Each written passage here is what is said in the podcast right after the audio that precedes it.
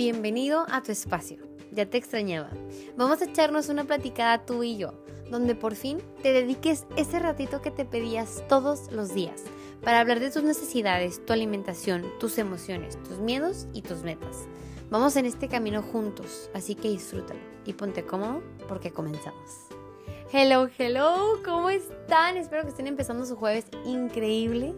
Espero que estén empezando con toda la actitud y con toda la felicidad. Y si ya lo están escuchando en la noche, espero que se acuesten felices y agradecidos de todo lo que hicieron.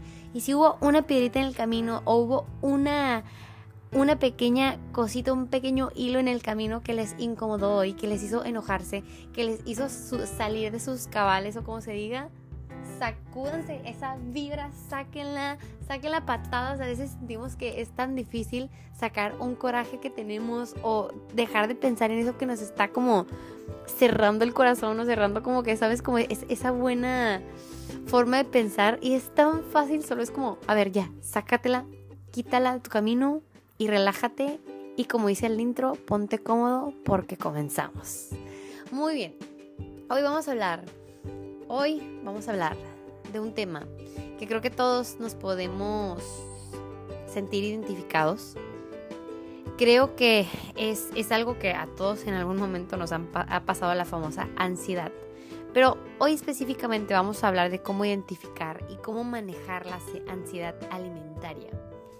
Creo que esta es un poco difícil a veces como de identificarla porque a veces la podemos confundir un poquito con otro tipo de trastornos o con otro tipo de situaciones. Pero creo que es algo que se nos puede manifestar a muchas personas y lo podemos encontrar de muchas formas, como antojos incontrolables, comer en exceso, restricciones. Y, y creo que cada persona tiene una forma diferente en la que puede demostrar su ansiedad en cuestión alimenticia. Y eso es lo que quiero que hablemos hoy, como cómo identificar que está pasando esto, cómo, cómo hacernos un poquito más conscientes de esto, cómo poderlo ver desde afuera de nosotros, porque es muy fácil que alguien note nuestros, nuestros defectos o que alguien note algo que nos está pasando, que nos está afectando, pero a veces para que nosotros lo notemos, ese es el problema. Déjenme dar un traguito mi agua, que tengo mucha sed. Entonces, este episodio quiero enfocarnos un poquito más en eso, ¿no? De cómo, cómo darnos cuenta y cómo la podemos manejar, qué es lo que tenemos que, que hacer. Aquí yo creo que, como les decía, la ansiedad alimenticia se puede ver de muchos síntomas, se podría decir así. Creo que los más comunes son como antojos incontrolables. O sea, no sé si les ha pasado, o sea, ahí les voy a decir más, pero empezamos con antojos incontrolables. No sé si les ha pasado que acaban de comer y muchísimos pacientes me dicen, es que termino de comer y se me antoja algo dulce. Y yo, pero a ver, pues hay que poner un poquito más de camote, que es un cereal, en la comida para que tu comida sea pues más dulce y no se te antoje tanto. No, no, no, es que aunque me quede satisfecha, aunque ya haya comido súper bien, se me antoja algo dulce. Es que en la tardecita se me antoja tal cosita o ya te comiste algo dulce y ahora quieres algo salado porque ya te empalagaste. Entonces tienes como muchos antojos incontrolables, pero o sea, sabes que no que son incontrolables cuando realmente ya, ya no no hay un porqué, ¿no? O sea, realmente no es hambre, porque también me dicen mucho como que, "Ay, es que tengo ansiedad" y me platican su día y me platican cómo comen y yo les digo, "A ver, no es ansiedad, es hambre." O sea, comiste hace cinco horas. Claro que yo también me estuviera muriendo de hambre y me comiera lo primero que se me atraviesa. Así sean unas papitas, una vaca, lo que sea. Entonces, obviamente, hay que checar esta parte, ¿no? O sea, antojos incontrolables, ya estamos hablando cuando ya comiste, ya comiste bien, todo tu día no te has estado mal pasando, has estado haciendo bien tus comidas con horarios y aún así tienes mucho antojo y tienes muchas ganas y, te da, y si no te lo comes te da como que esa desesperación y, eso es algo que, podemos manifestar como ansiedad, ¿no? O sea, también una vez escuché un video que dice como, bueno, todos estos, ahorita como los síntomas que, voy a decir de la ansiedad alimentaria, eh, pensamos que es el problema originalmente, pero realmente hay un problema atrás emocional y esto solamente es la alerta roja. Eso solamente es como la lucecita roja del carro diciéndote que ya no tienes gasolina y que se te va a acabar o que hay algo mal con tu freno, con tu motor. Esto solamente es esa alerta y que te está queriendo indicar, oye, ¿sabes qué? Chécate, chécate, haz algo porque hay algo que anda mal y que no sabemos cómo sacarlo, cómo, cómo manejarlo y pues nuestro cuerpo lo maneja tal vez de la única forma que sabemos, que es solucionarlo con tal vez algo alimenticio que, que nos remonta a, un recuerdo o, ese alimento nos remonta a un recuerdo. Entonces, entonces, antojos incontrolables es un síntoma. Dos, otro, otro puede ser comer en exceso o comer en secreto. O sea, por eso les digo que es, es muy fácil como que confundirnos con ciertos trastornos a confundirnos con la ansiedad alimentaria, porque pues comer en exceso pues también se puede asemejar con, con, la bulimia, por ejemplo, pero pues aquí estamos hablando de que comes en exceso y simplemente comes en exceso, ¿no? O sea, la bulimia es otro show, luego hablaremos de esto si quieren y si gustan, pero pues aquí es cuando vomitas, ta, ta, ta, y todo este show, pero, pero aquí es comer en exceso, comer en secreto, también es como esa, esa, ansiedad que sabes que te van a decir algo porque sabes que los demás están notando algo y tú te vas, te escondes y te comes unas cositas y, y, es, eso, es esa combinación de comer en secreto y como nadie te está viendo y como lo estás haciendo rápido, pues te estás comiendo muchísimas cosas y al final cuando sales, sales como, híjole, ¿qué hice? ¿Qué hice? O sea, comiste solo, comiste escondidas y ni te diste cuenta cuánto y de repente terminaste y ya te terminaste la bolsa. Eh, otro, otro síntoma pues es sentimiento de culpa o vergüenza después de comer. Creo que este, o sea, este es un ciclo vicioso también. O sea, de hecho puedes tener hasta todas, ¿sabes? O sea, pues son varios síntomas, pero realmente creo que puedes tener todas porque tiene mucho que ver como que, bueno, a veces te comes algo a veces te comes algo grande y luego tienes culpa, o a veces te comes algo chiquito y luego tienes culpa, pero este, este es un ciclo vicioso porque puede ser que esté pasando todo esto por un poquito de ansiedad, más sin embargo, empezar a comer algo y luego sentir culpa te va a generar más ansiedad. Entonces aquí por eso digo como que siempre se tiene que estar, o sea, no verlo nada más como, ay, es que siempre me pasa esto. No, hay que empezar a buscar el por qué, qué está pasando. Porque si se convierte en un ciclo vicioso en donde siempre te pasa lo mismo y no lo cuentas y no lo platicas y te lo dejas para ti solito para ti solito y siempre lo estás manejando de la misma forma y tú solito sufres y te estás de que regañando, castigando, autocastigando por cosas que tal vez ni siquiera, ni siquiera fue exceso y tú te estás pensando que fue un exceso y ya te estás como avergonzando, te estás dando latigazos de que por qué me lo comí. Y de verdad, o sea, esto te puede estar pasando dos horas. Tú puedes estar en una reunión, te acabas de comer una hamburguesa deliciosa y tú puedes estar en una reunión dos horas en tu mente dándole y dándole. ¿Y por qué me la comí? Es que no me la había comido que si no me la hubiera, comido hubiera estado súper bien. Es que me la comí y ahora me siento como que ya subí. O sea, puedes estar dos horas en tu cabeza con estas ideas y nadie se va a estar dando cuenta. Y de la nada, o sea, ya no es algo chiquito, ya es algo que te estás repitiendo dos horas y se vuelve gigante. Se vuelve un monstruo, te sientes incómoda y genera esta misma ansiedad. Entonces, por eso te digo, es un ciclo vicioso también. Preocupación constante por la alimentación y el peso.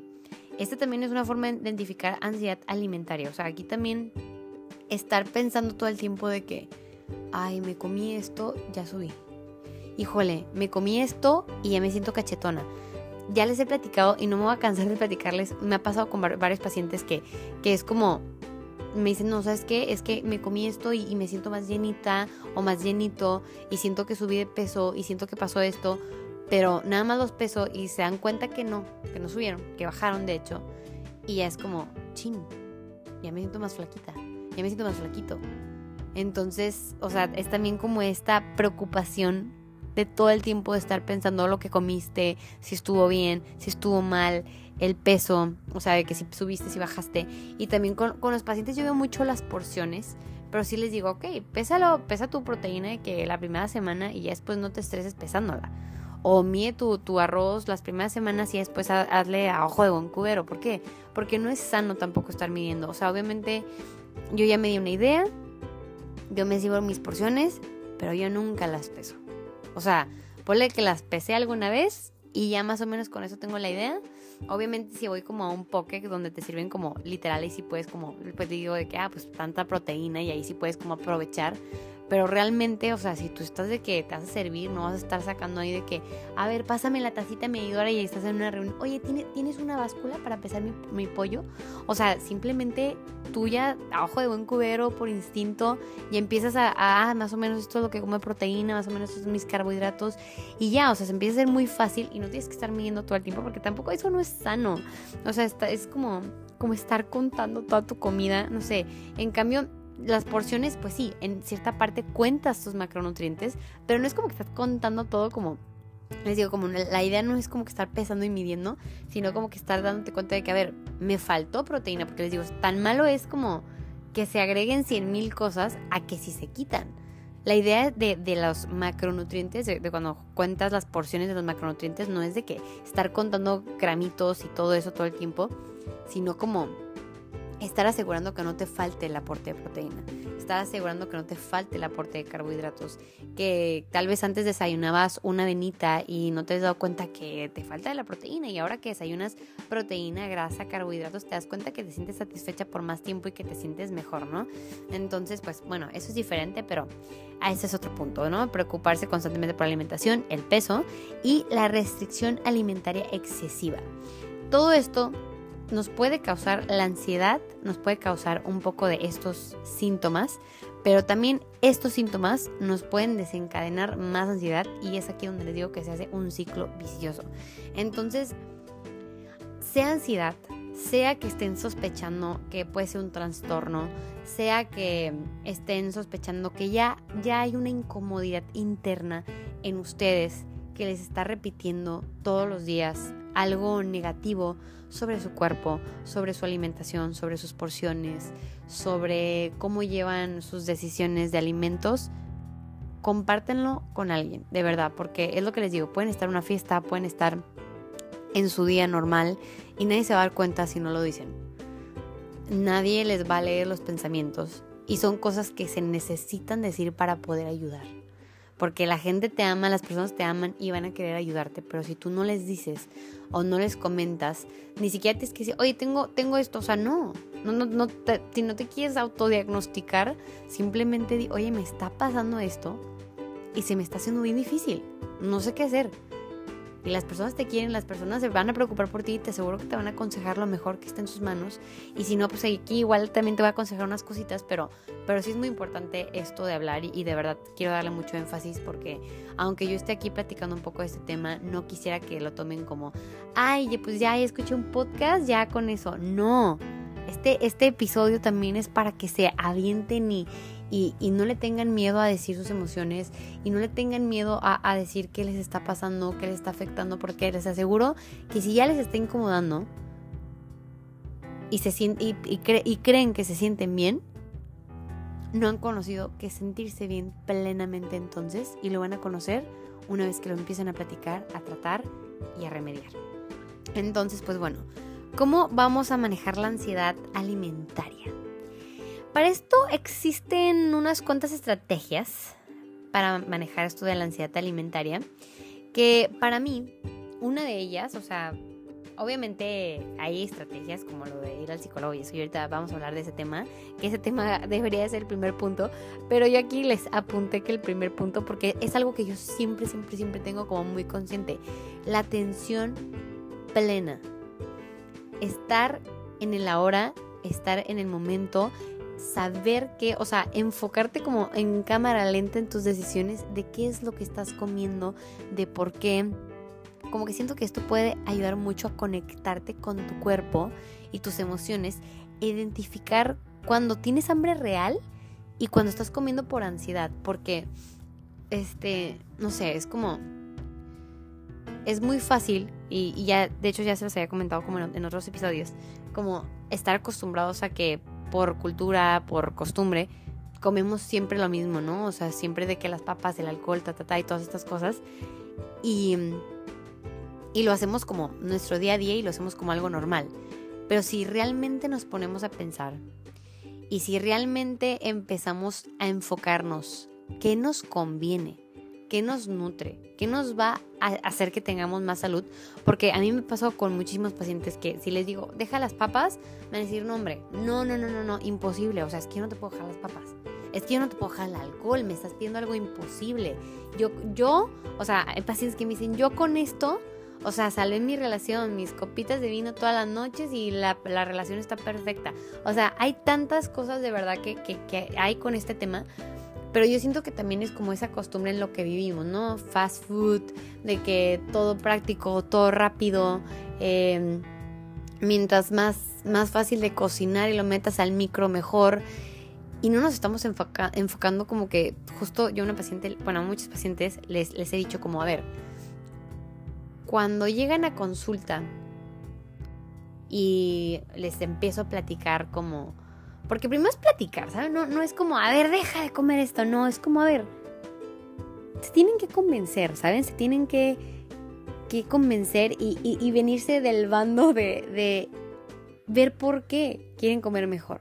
Porque si nada más llegas y, oye, pues a ver, es que yo no me quiero como estar restringida, yo no quiero que me estés quitando alimentos, yo no quiero que me estés quitando comida, pero, pero quiero comer bien y quiero estar saludable y quiero que se me quite la colitis y quiero que ta, ta, ta, ta. Pero el momento que les digo, a ver, pues es que tienes que quitar harinas refinadas, tienes que quitar papas, tienes que quitar tales cosas, es como, a ver, no, es que, es que yo no puedo estar así porque me, me voy a estresar. Pero obviamente si lo estamos pensando desde un punto restrictivo, desde un punto de me quito todo, desde un punto de me está quitando lo más rico y delicioso de la vida, obviamente te vas a sentir así. Pero si lo empiezas a ver como a ver, son cosas súper industrializadas, son cosas que afectan a nivel celular, son alimentos que han hecho para facilitar la vida, más no que tu cuerpo los necesita, como les digo, les he dicho, los necesita más tu mente que tu cuerpo. Son cosas que tienen azúcar, tiene aceite de palma, tiene harinas refinadas, que al final estos productos los tienen la mayoría de, productos no, no porque sean los mejores, sino porque, o sea, son los más baratos para la industria y con eso pueden hacer que te guste, que te piques que tengas una adicción de seguirlo comiendo, que sea barato, que lo puedas tener fácilmente y que lo sigas consumiendo. Entonces, el interés de muchas marcas no es que te la pases feliz, no es que te nutras, no es que no te enfermes, es generar dinero. Entonces, obviamente, el mundo no va a empeñarse a hacer publicidad en campañas grandes de deja de tomar Coca-Cola, de deja de consumir McDonald's y papas fritas y cosas ta ta ta. O sea, porque no le conviene. Porque no le conviene y porque es una industria gigantesca y porque hay miles de videos en TikTok que se los bajan cada vez que hacen videos hablando de este tipo de cosas. ¿Por qué? Porque no les conviene. Entonces, si lo vemos desde el punto, me estás quitando lo más rico de mis fines de semana, claro que lo vas a ver de un lado restrictivo, claro que lo vas a ver de un lado incómodo, claro que no vas a querer. Pero si lo empiezas a hablar y lo empiezas a ver, perdón, de un lado que te conviene, que, realmente te nutre, ¿Qué te va a evitar a que te dé colitis, a que te dé gastritis? ¿Por qué todo el mundo tiene colitis, gastritis y estas cosas? ¿Y, y por qué si evitas esos alimentos industrializados, te va mejor y vas mejor al baño y te sientes mejor de energía y descansas más y duermes más y es bien chistoso como un paciente llega y me dice, no, es que ya he tomado toda la medicina posible, ya he ido con mil doctores, estoy cansada, no duermo, no tengo energía, eh, mi digestión está horrible, soy estreñida, ta, ta, ta, eh, me inflamo.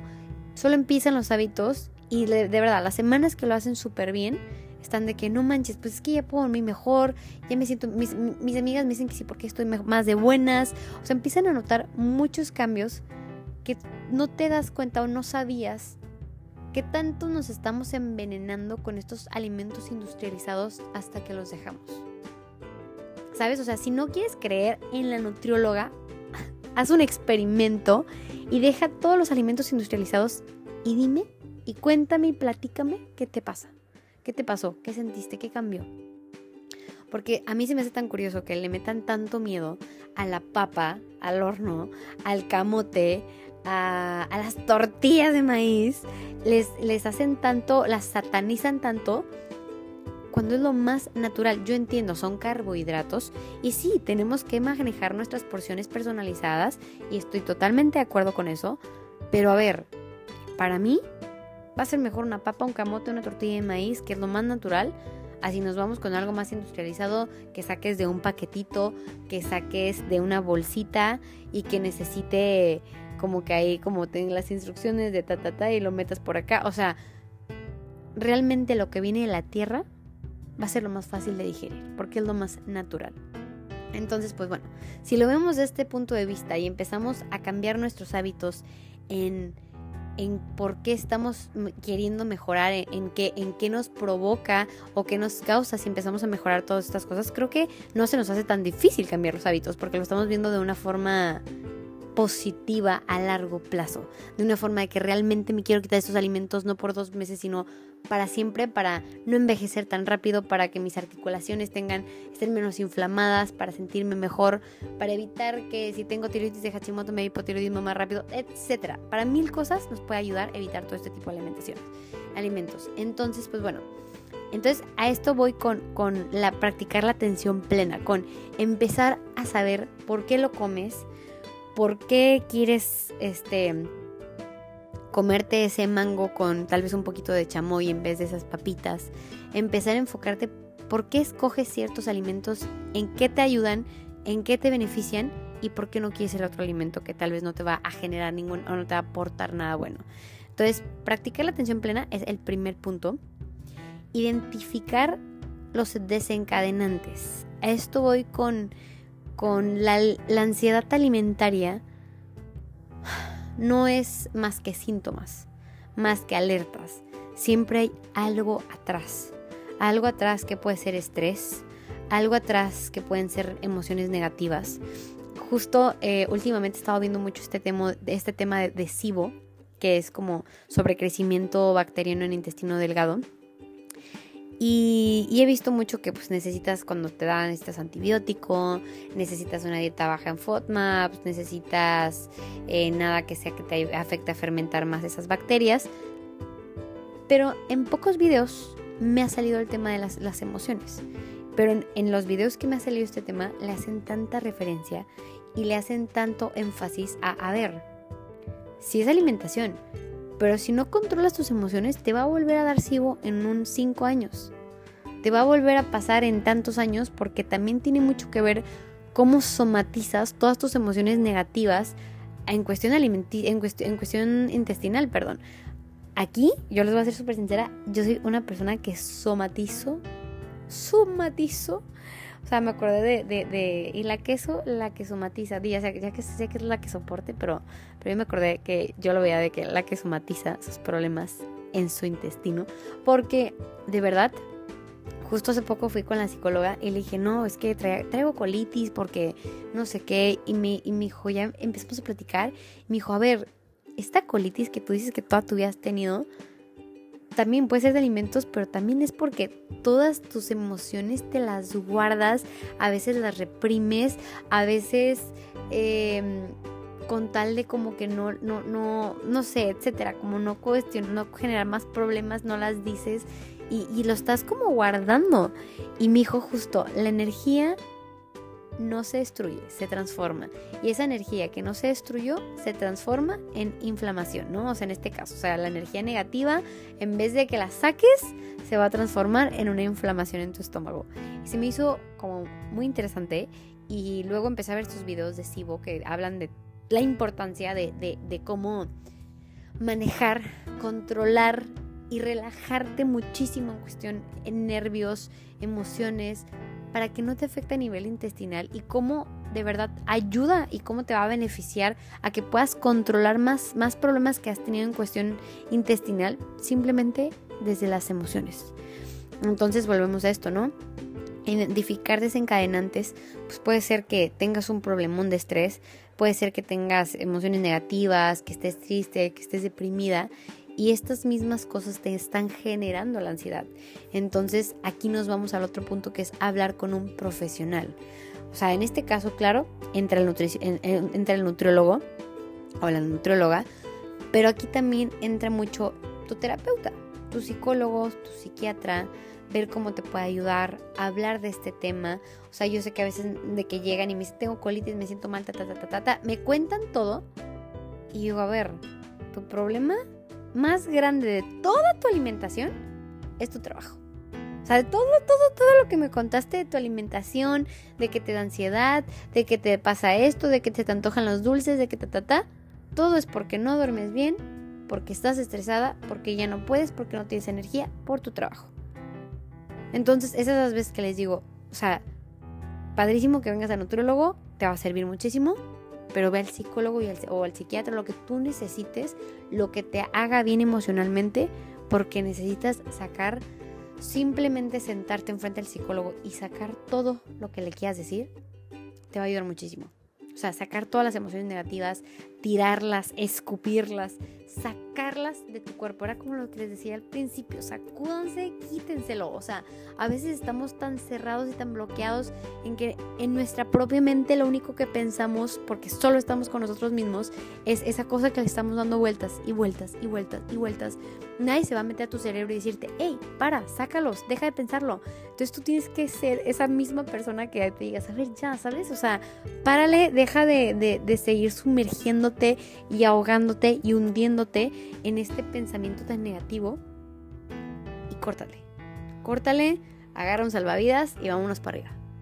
Entonces, esta parte de ir con un profesional es lo mejor que pueden hacer en su vida.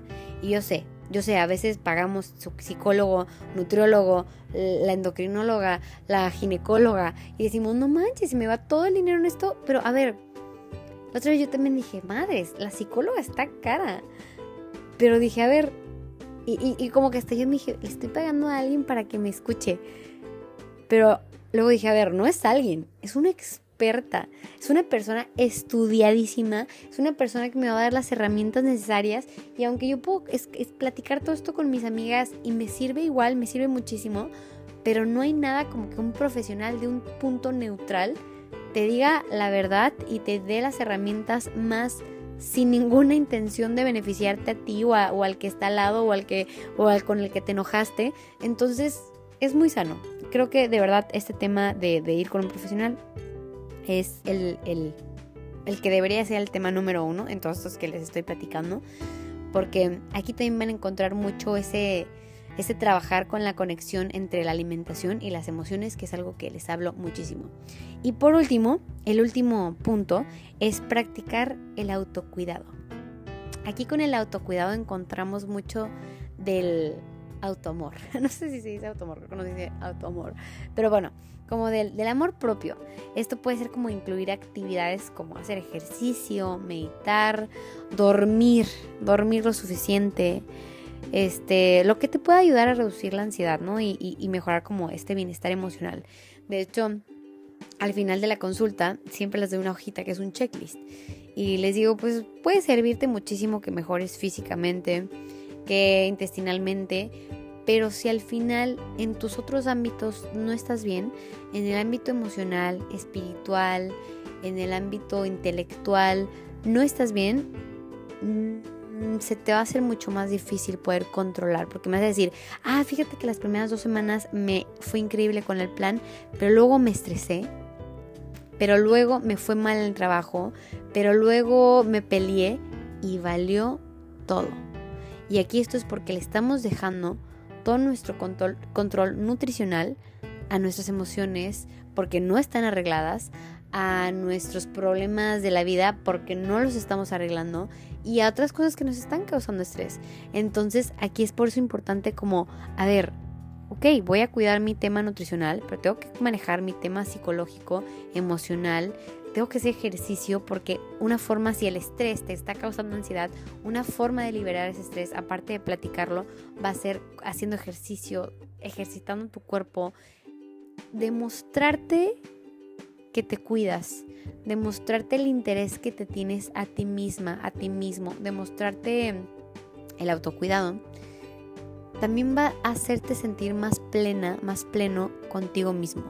No sé si les ha pasado que planean un día y dicen, hoy voy a hacer ejercicio, hoy voy a comer sano, hoy voy a meditar, hoy voy a, leer un libro y hoy voy a escuchar un podcast. ¿Por qué no? Y luego llega una visita o luego llega un plan y te, te dicen, oye, ¿me puedes ayudar a hacer esto? Y tú, híjole, es que tenía planeado hacer esto. Oye, ¿me puedes acompañar? Oye, ¿me puedes? Y ya, terminas tu día, no hiciste nada para ti y te enojas. No fuiste al gym y te enojas. No comiste bien y te enojas. Y andas amargada, amargado todo el día con todo el mundo. ¿Por qué? Porque tú no supiste cómo manejar tus tiempos, cómo decir que no, cómo hacer tus cosas y luego hacer la de los demás. Entonces es tan importante por eso, y a veces suena egoísta, pero es tan importante ponernos primero. Porque en el momento que nos empezamos a poner primero, es como el típico ejemplo del avión. Te pones la mascarilla y luego se la pones a los demás. Si tú no estás bien, no tienes nada que ofrecerle a los demás. Porque o vas a tirar puro hate y vas a estar diciendo puras cosas amargadas. Y tú que, ay, ¿qué traes? ¿Por qué andas así? Cuando puedes estar muy de buenas porque ya hiciste tu ejercicio, porque ya, porque te estás demostrando de mil y un formas también el amor que te tienes a ti. Y como te vas a enojar con tu novio o tu novia, si no te demuestra amor y vas a decir, oye, ¿este qué le pasa? A esta qué le pasa? o sea, si te vas a molestar también porque no te está demostrando ese amor como tal vez tú lo quieres o como tú quisieras verlo, también te va a pasar eso contigo. También te vas a molestar y también te vas a enojar contigo misma si y te va a generar también ansiedad si no te dedicas ese tiempo, si no te aportas eso que quieres hacer, si no te dedicas ese tiempo para hacer ejercicio, para leer, para hacer cosas que te gusten.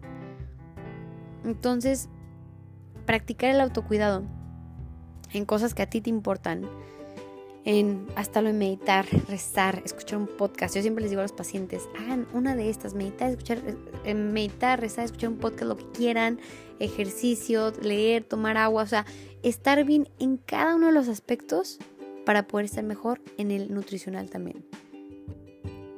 Entonces, para mí, esos son como los puntos más importantes de cómo manejar la ansiedad o cómo, cómo podemos empezar a, a intentar mejorar ciertas cositas.